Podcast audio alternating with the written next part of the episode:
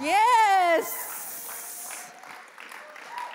So schön hier bei euch zu sein. Was für ein Privileg hier ja vor euch sprechen zu dürfen und ja, ich hoffe, ihr seid voller Erwartung, weil ich bin sicher, das entscheidet auch darüber, wie viel du heute aus dieser Message mitnehmen kannst. Ja? Du selber entscheidest, wie offen ja, du dich selber, sag ich mal, positionierst, ob du dein Herz aufmachst und sagst, hey, ich möchte, dass Gott zu mir spricht, weil ich bin sicher, ich habe ein höchst relevantes Thema für diese Zeit mitgebracht und ich glaube, wir alle haben da Potenzial zu wachsen. Ja? Deshalb mach dich ready. Aber, aber bevor es richtig losgeht, würde ich erstmal sagen, Clip up.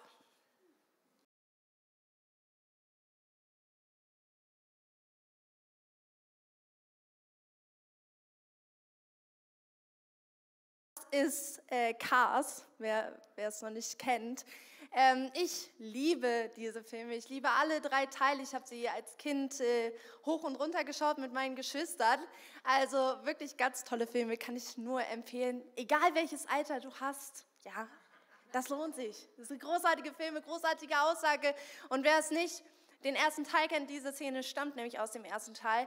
Es geht um Lightning McQueen, der rote Rennwagen. Und ja, er ist super erfolgreich. Ja, er gewinnt fast jedes Rennen. Aber dann durch blöde Umstände, ja, sag ich mal so, kommt er abhanden in die kleine Stadt Radiator Springs.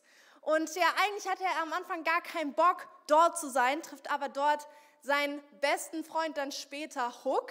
Und äh, eine neue Familie quasi muss da die Straße neu teeren mit viel Arbeit. Ja, aber entscheidet sich dann doch, nee, ich muss dieses entscheidende Rennen meines Lebens um den Pistencup fahren. Ja, haut dann quasi ab und ist dann mit schlechtem Gewissen auf der Rennstrecke. Und äh, das, was ihr am Anfang gesehen habt, wo er sagt, Speed, ich bin Speed. Das sagt er vor jedem Rennen. Ich meine, wir kennen das aus dem Sport. Nicht mal so. Mindset ist alles, oder?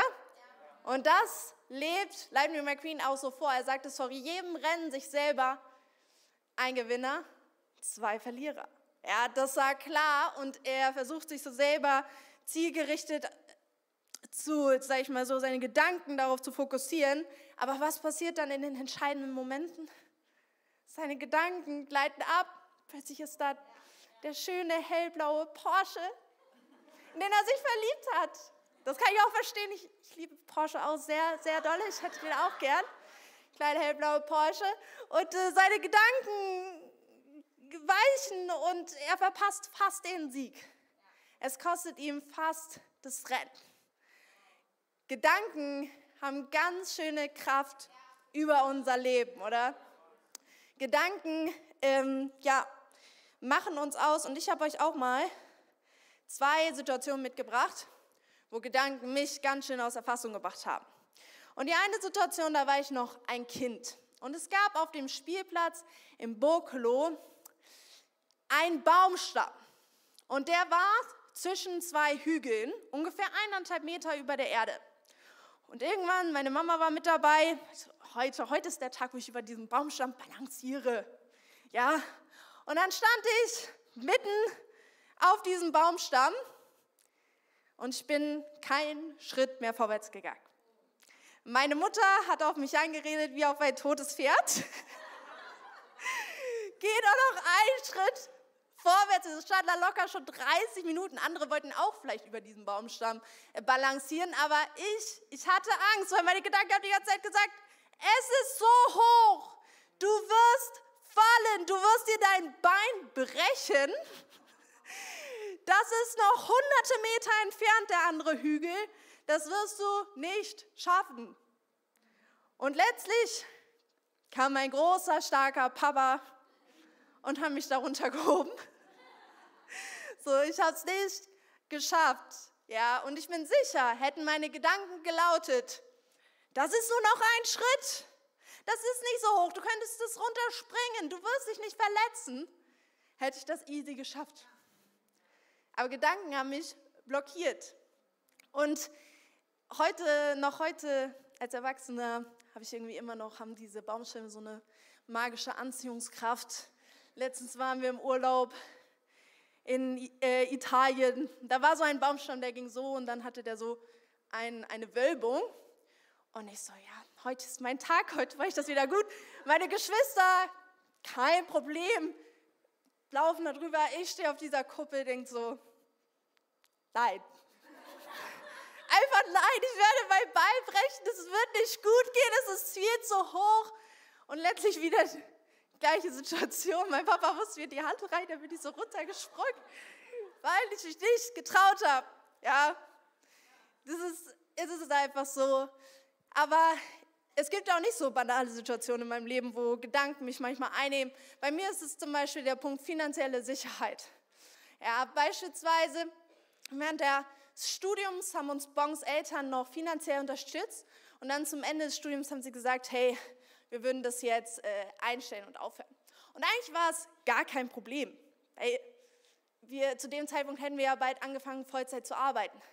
Aber als mir Bong diese Nachricht überbracht hat, habe ich erstmal angefangen zu weinen. Ja, ich weiß, traurig, ne? Aber ich weiß bis heute nicht, also eigentlich warum, weil es war irrational. Aber direkt hat mein Gedankenkarussell gestartet du musst Du wirst deine Wohnung nicht mehr bezahlen können. So, am Ende wirst du nie mehr essen gehen können. Du wirst dich nur noch von Nudeln und Pesto ernähren, weil das günstiges Essen ist. So, das wird alles schwierig. Du wirst ganz viel Wohlstand einbußen am Ende. Und äh, ja, das, ist, das wird kein schönes Leben mehr sein. Aber eigentlich ist es totaler Quatsch. Ja, aber wir kommen so schnell in diese Gedankenspirale. Ich weiß nicht, was es bei dir ist. Ja, vielleicht ist es bei Klausuren oder Prüfungen oder wenn du irgendeinen wichtigen Step bei der Arbeit gehen musst, dass dann plötzlich die Angst kommt, dass du anfängst zu zittern, dass du denkst, ich werde das alles vermasseln, ich kann nicht vor Leuten reden. Das wird eh total schief gehen. Oder vielleicht ist es bei dir, ja, gerade diese Unsicherheit im, im Hinblick auf Frieden in Europa dass sobald du Nachrichten siehst, du Angstzustände bekommst.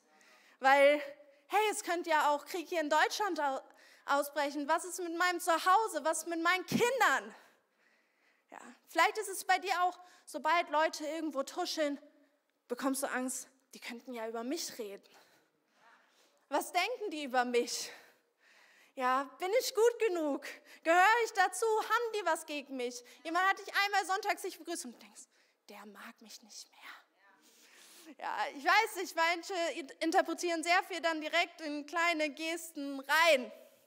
Ja, was ist es bei dir? Aber ich denke, wir alle kennen dieses Gefühl der Gedanken, die sich drehen und drehen und drehen. Und wir haben das Gefühl, wir haben keine Macht darüber. Aber ich möchte dir heute zusprechen, hey, du kannst dich dafür entscheiden, dass nicht länger deine Gedanken dich steuern, sondern dass du deine Gedanken steuerst, ja, und dass du dort auf ein neues Level kommst. Und ich will dir heute sagen, Gedanken bestimmen die Richtung deines Lebens, ja. Also unser Leben folgt der Richtung unserer Gedanken. Und bevor wir jetzt da reingehen und ich euch noch ein bisschen was darüber erzähle, ich natürlich vorher mal den Titel meiner Message euch äh, launchen und das ist Winning the War in Your Mind. Ja, ich glaube, manchmal findet wirklich eine Art Krieg in unserem Kopf statt. Ja, und wie kannst du diesen gewinnen? Dafür möchte ich dir heute das Handwerkszeug geben. Ja, aber bevor wir da richtig reinstarten, nochmal zu der Aussage, unser Leben folgt der Richtung unserer Gedanken. Hier drin ist sich nämlich die Bibel mit der Wissenschaft einig. Ja, das, das passiert auch öfter mal, sage ich euch. Und ähm, zwar gehen wir mal in eine Bibelstelle und die steht in Philippa 4. Dort heißt es, ich lese mal hier vor, sonst ist es zu klein. Konzentriert euch, ja, hier kommen schon Gedanken. Konzentriert euch auf das, was wahr und anständig und gerecht ist. Denkt über das nach, was rein und liebenswert und bewunderungswürdig ist, über Dinge, die Auszeichnung und Lob verdienen. Hört nicht auf, das zu tun, was ihr von mir gelernt und gehört habt und was ihr bei mir gesehen habt. Und der Gott des Friedens wird mit euch sein.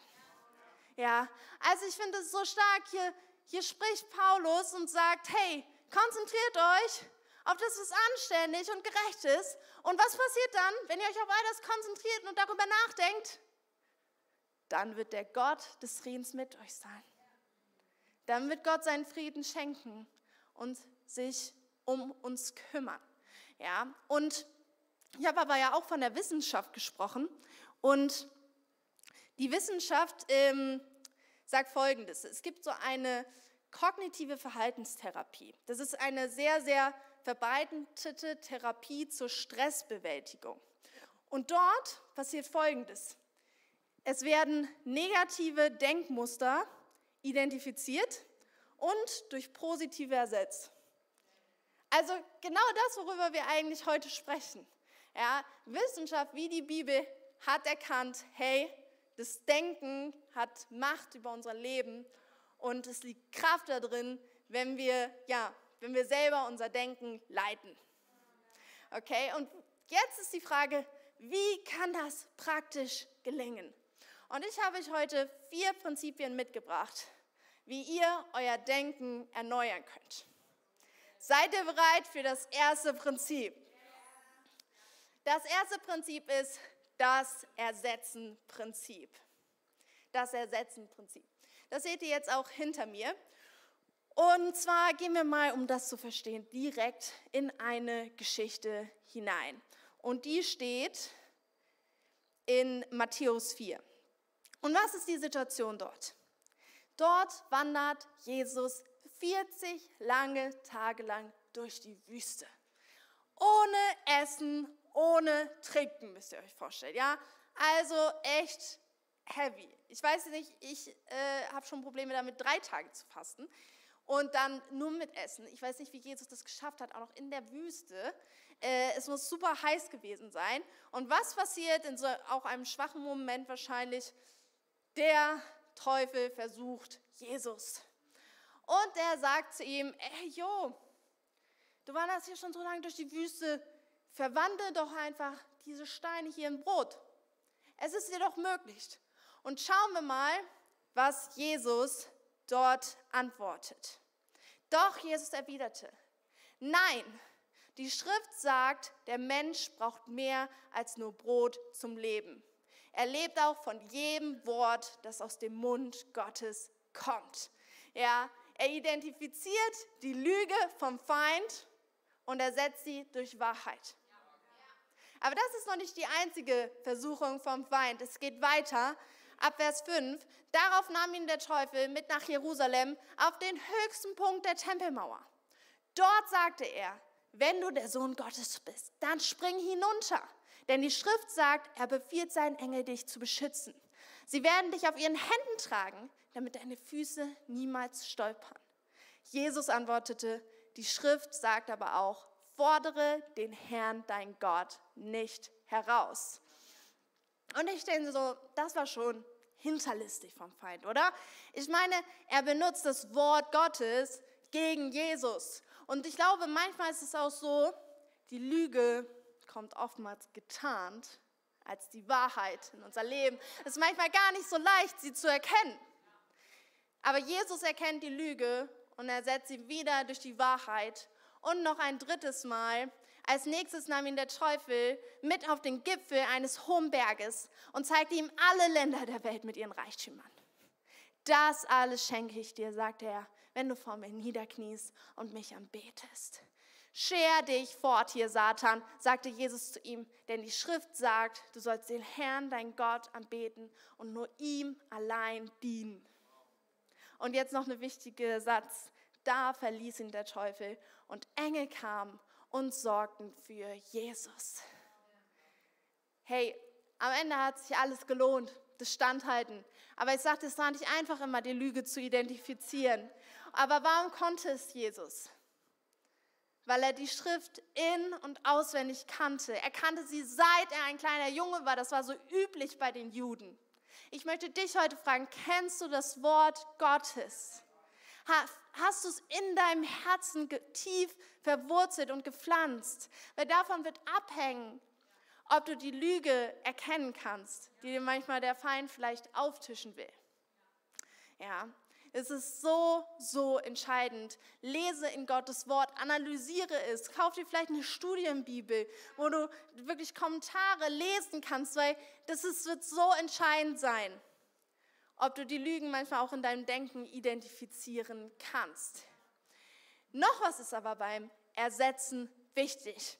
Ich ähm, bekomme oft so mit, gerade zu Jahresanfang ist es ganz populär, dass Leute solche Aussagen machen wie, ab heute ernähre ich mich gesund. Ab heute lese ich jeden Tag die Bibel.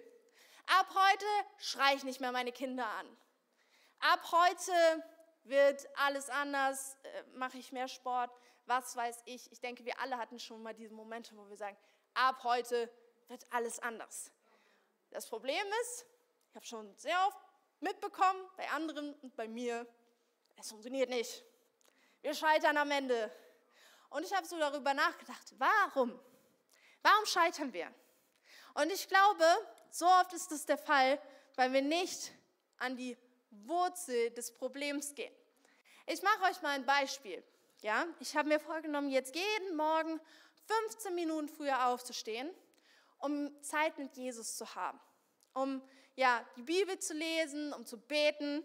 Und mein Wecker klingelt und automatisch kommt der Gedanke: du könntest jetzt auch noch 15 Minuten länger schlafen. Das wäre so viel angenehmer. Und du bist ja auch wirklich spät ins Bett gegangen und die Woche war so anstrengend und du schläfst weiter.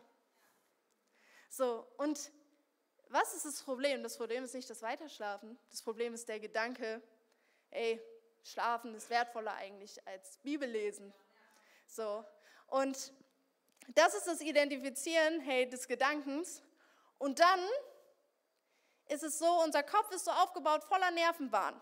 Und je öfter wir einen Gedanken haben, desto mehr wird diese Nervenbahn befahren und irgendwann wird sie ausgebaut zur Autobahn. Das heißt, wenn dann der Trigger kommt, jo, Wecker klingelt und der Gedanke kommt sofort, hey, du kannst jetzt eigentlich länger schlafen, kannst später irgendwann Bibel lesen und dann fällt es doch hinten runter. Jeder kennt das. Äh, und dann schläfst du weiter und es wird zur Gewohnheit. Der Gedanke ploppt automatisch auf, wenn der Wecker klingelt. Und da will ich euch ermutigen, identifiziert mal diesen Gedanken und setzt aktiv einen anderen Gedanken dagegen. Ersetzt diesen Gedanken. Und wenn dann der Wecker klingelt, und dann merkt ihr, ich denke gerade, Schlaf ist wertvoller. Aber ich denke jetzt mal aktiv, nein, ich darf jetzt Zeit mit Jesus verbringen.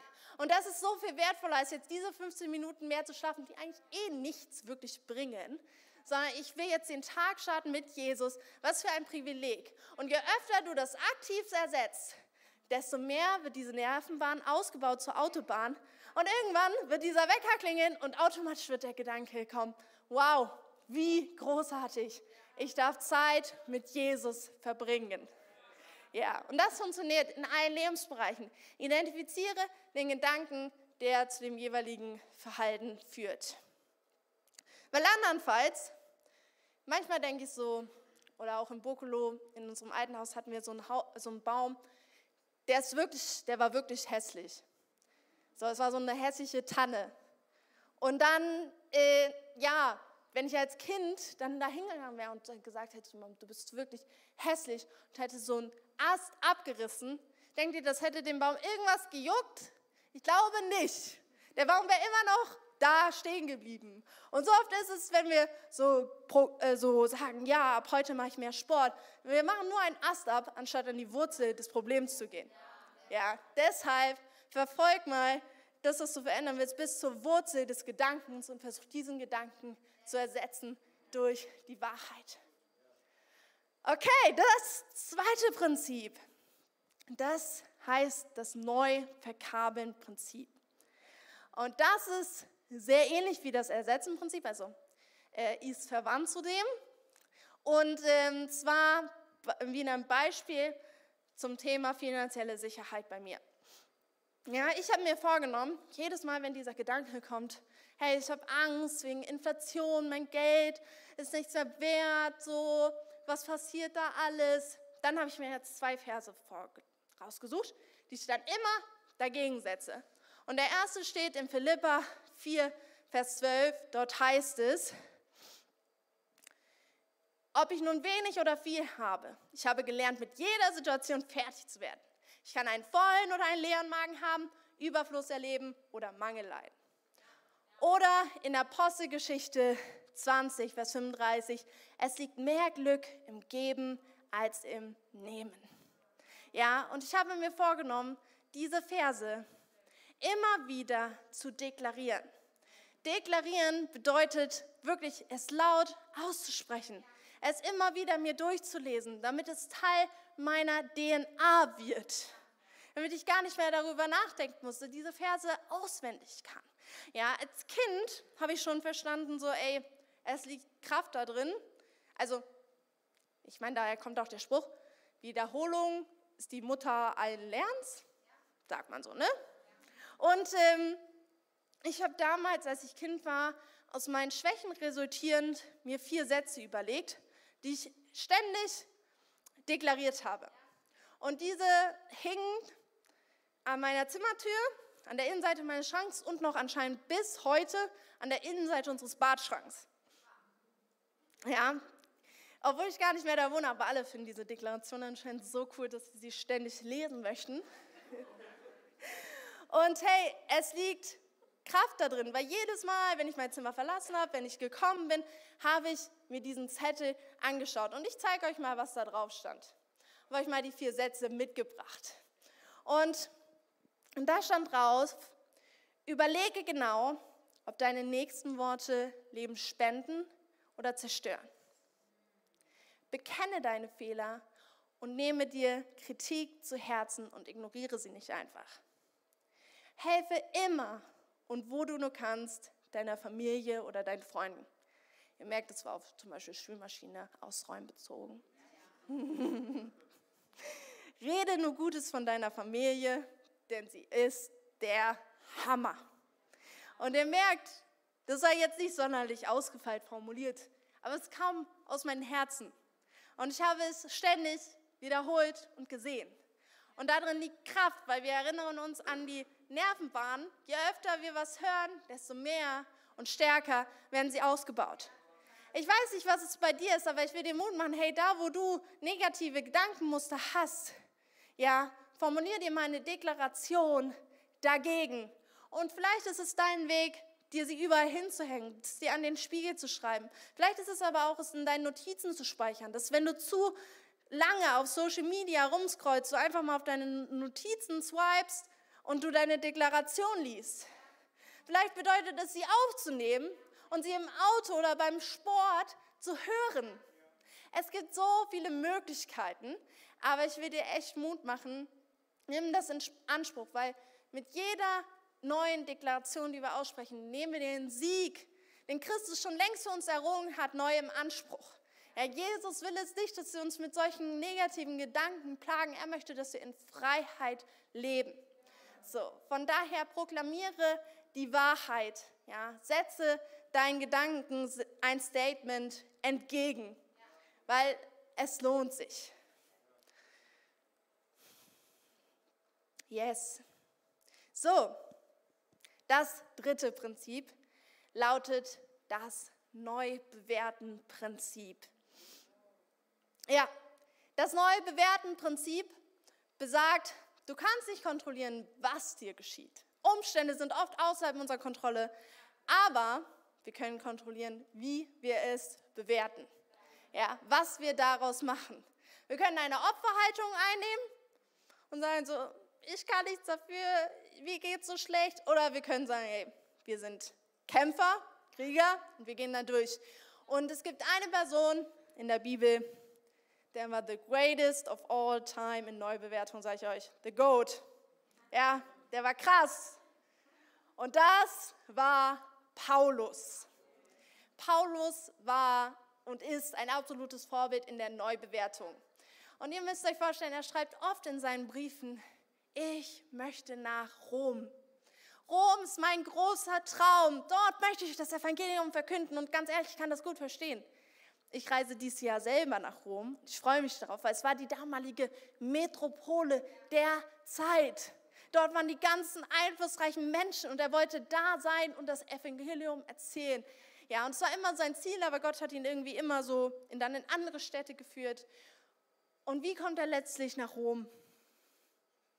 Als Gefangener unter Hausarrest. Und ich meine, wie frustrierend musste das sein?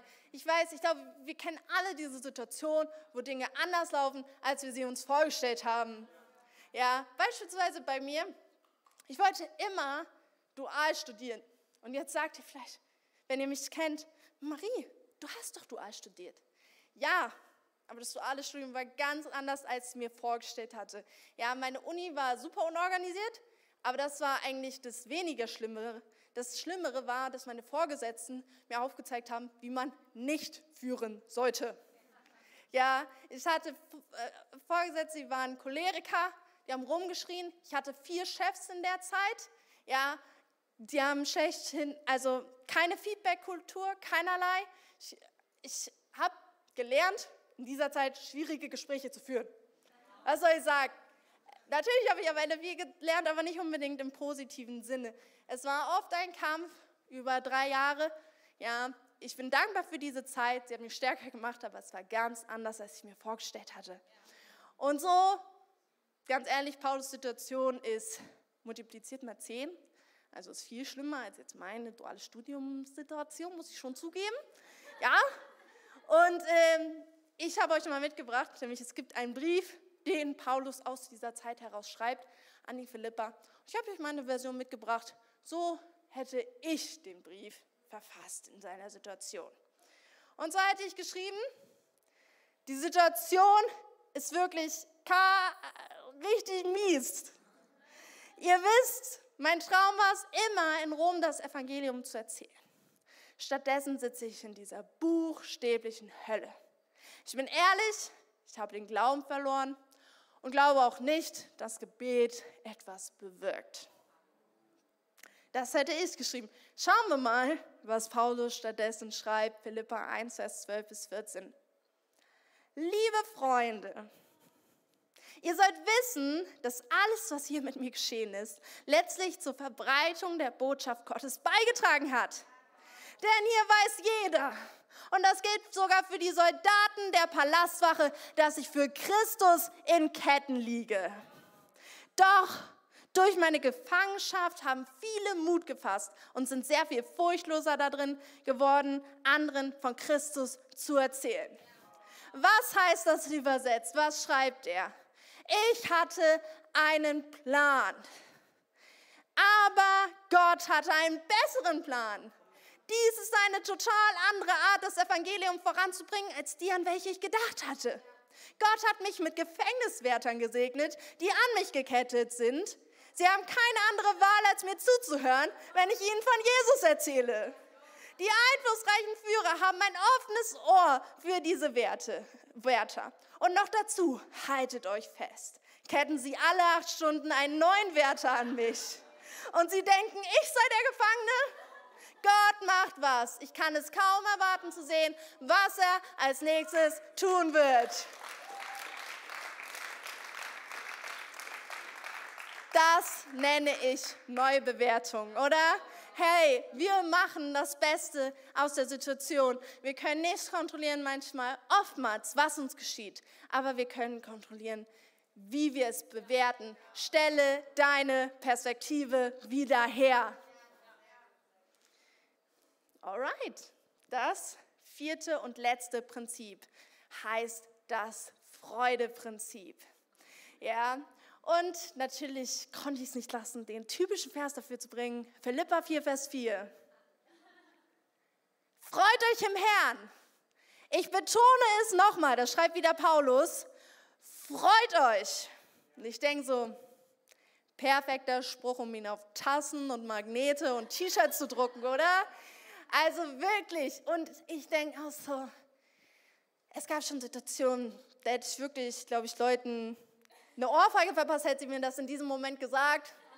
Beispielsweise, du sprintest zum Bus und dann fährt dieser vor deiner Nase weg. Oder du buchst ein achtstündiges Survival Training mit deinem Team Und dann regnet es während dieser kompletten acht Stunden. Und du musst lernen, bei diesem pitchnassen Wetter Feuer zu machen. Du musst ein Floß bauen und dann in einem See da dich draufsetzen und du hast die ganze Zeit Angst, dass es nicht hält, weil es war aus Stroh gebaut. Also jetzt auch nicht so stabil. Dann einer meiner Kollegen ist noch ja, für irgendwie 5 bis 10 Euro einfach mal in diesen See komplett reingegangen. Es war komplett pitch das für Geld, aber ich hätte das für kein Geld der Welt gemacht. Auf jeden Fall mussten wir dann noch so eine Rallye machen.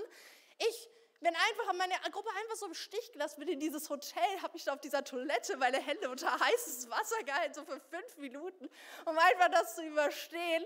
Ja, und hätte mir da einer meiner Mitarbeiter gesagt, freu dich im Herrn, ich weiß nicht, was da passiert wäre. Einige waren sehr, sehr positiv die ganze Zeit dabei, da sitzt.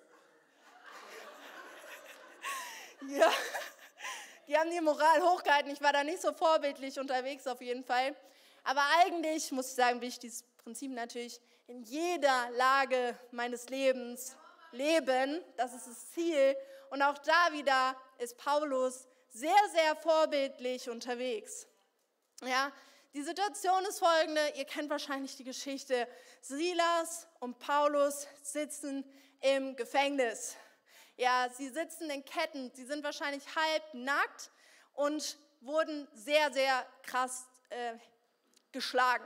Also unter enormen äh, Schmerzen sitzen sie da, wahrscheinlich Füße und Hände in einem Block, in der Kälte, in einem Verlies. Und warum? Sie haben nichts Schlechtes getan. Sie haben eine Frau von einem bösen Geist befreit.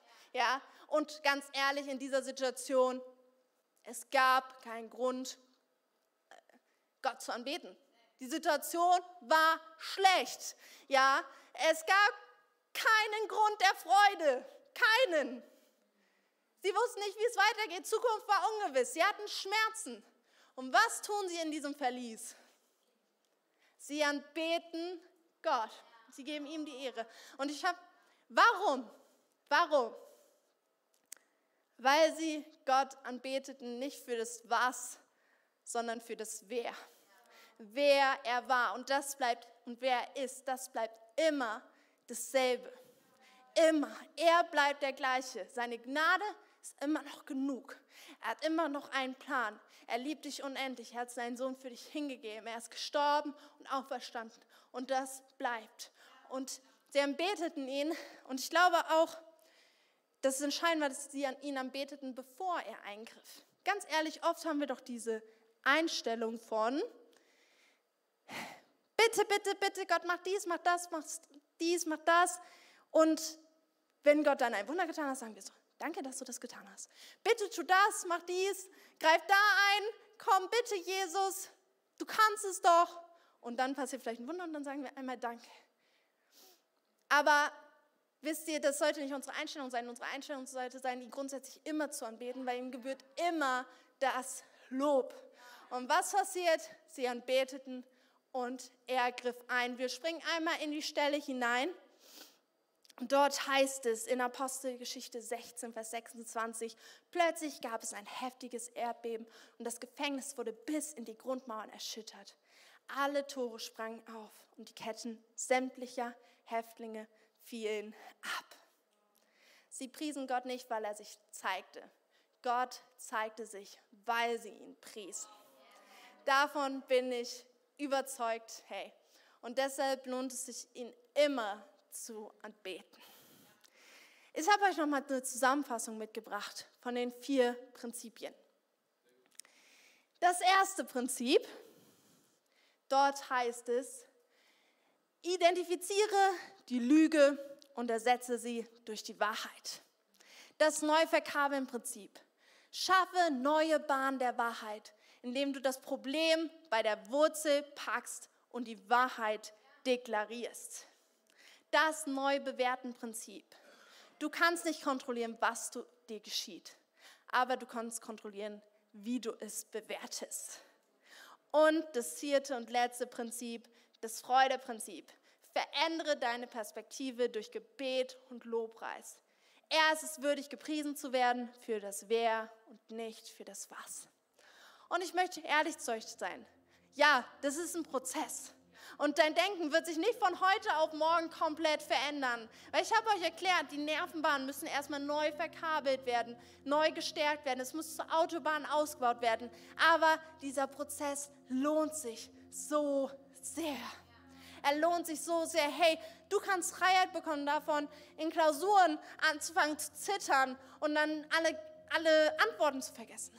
Du kannst frei werden davon, immer zu denken, was würden die anderen, was werden die anderen von mir denken und sagen.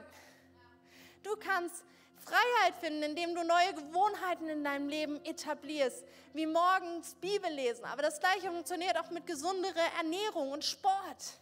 Hey, du kannst so viel neue Freiheit in dein Leben entdecken, wenn du diese alten Denkmuster durchbrichst. Ja, und die gute Nachricht ist, Jesus hilft uns dabei. Ja, Jesus möchte an unserer Seite sein. Wir lesen noch mal den ersten Satz des nächsten Verses. 2. Korinther 10, Vers 4. Wir ersetzen die mächtigen Waffen Gottes und keine weltlichen Waffen ein, um menschliche Gedankengebäude zu zerstören. Jesus ist an unserer Seite. Wir kämpfen nicht mit weltlichen Waffen. Wir kämpfen mit ihm gemeinsam und er wird uns dabei helfen. Ja, darauf dürfen wir uns stellen, auf diese Zusagen. Und wisst ihr, Lightning McQueen, er hat es geschafft. Er hat das Rennen am Ende gewonnen. Seine Freunde standen an der Seite und haben ihn angefeuert. Und am Ende hat er alle besiegt. Er konnte seine Gedanken am Ende leiten, sich aufs Rennen fokussieren und es beenden. Du kannst auch das Rennen deines Lebens erfolgreich abschließen, wenn du anfängst, deine Gedanken zu erneuern. Die Band kann gerne nach vorne kommen. Und ja, wir möchten uns jetzt noch einen Moment nehmen, wo du einfach, ja, selber einfach reflektieren kannst, wo vielleicht negative Gedankenmuster in deinem Leben sind, wo du vielleicht Potenzial hast, noch zu wachsen. Und dann möchte ich dich Mut machen, vielleicht auch dir kurz zu notieren, hey, welches Gedankenmuster und welches Prinzip möchtest du dagegen einsetzen? Wo hast du in welchem Prinzip noch Potenzial zu wachsen? Lass uns einfach einen Moment nehmen, wo wir kurz still sind und auch Gott zu uns sprechen kann.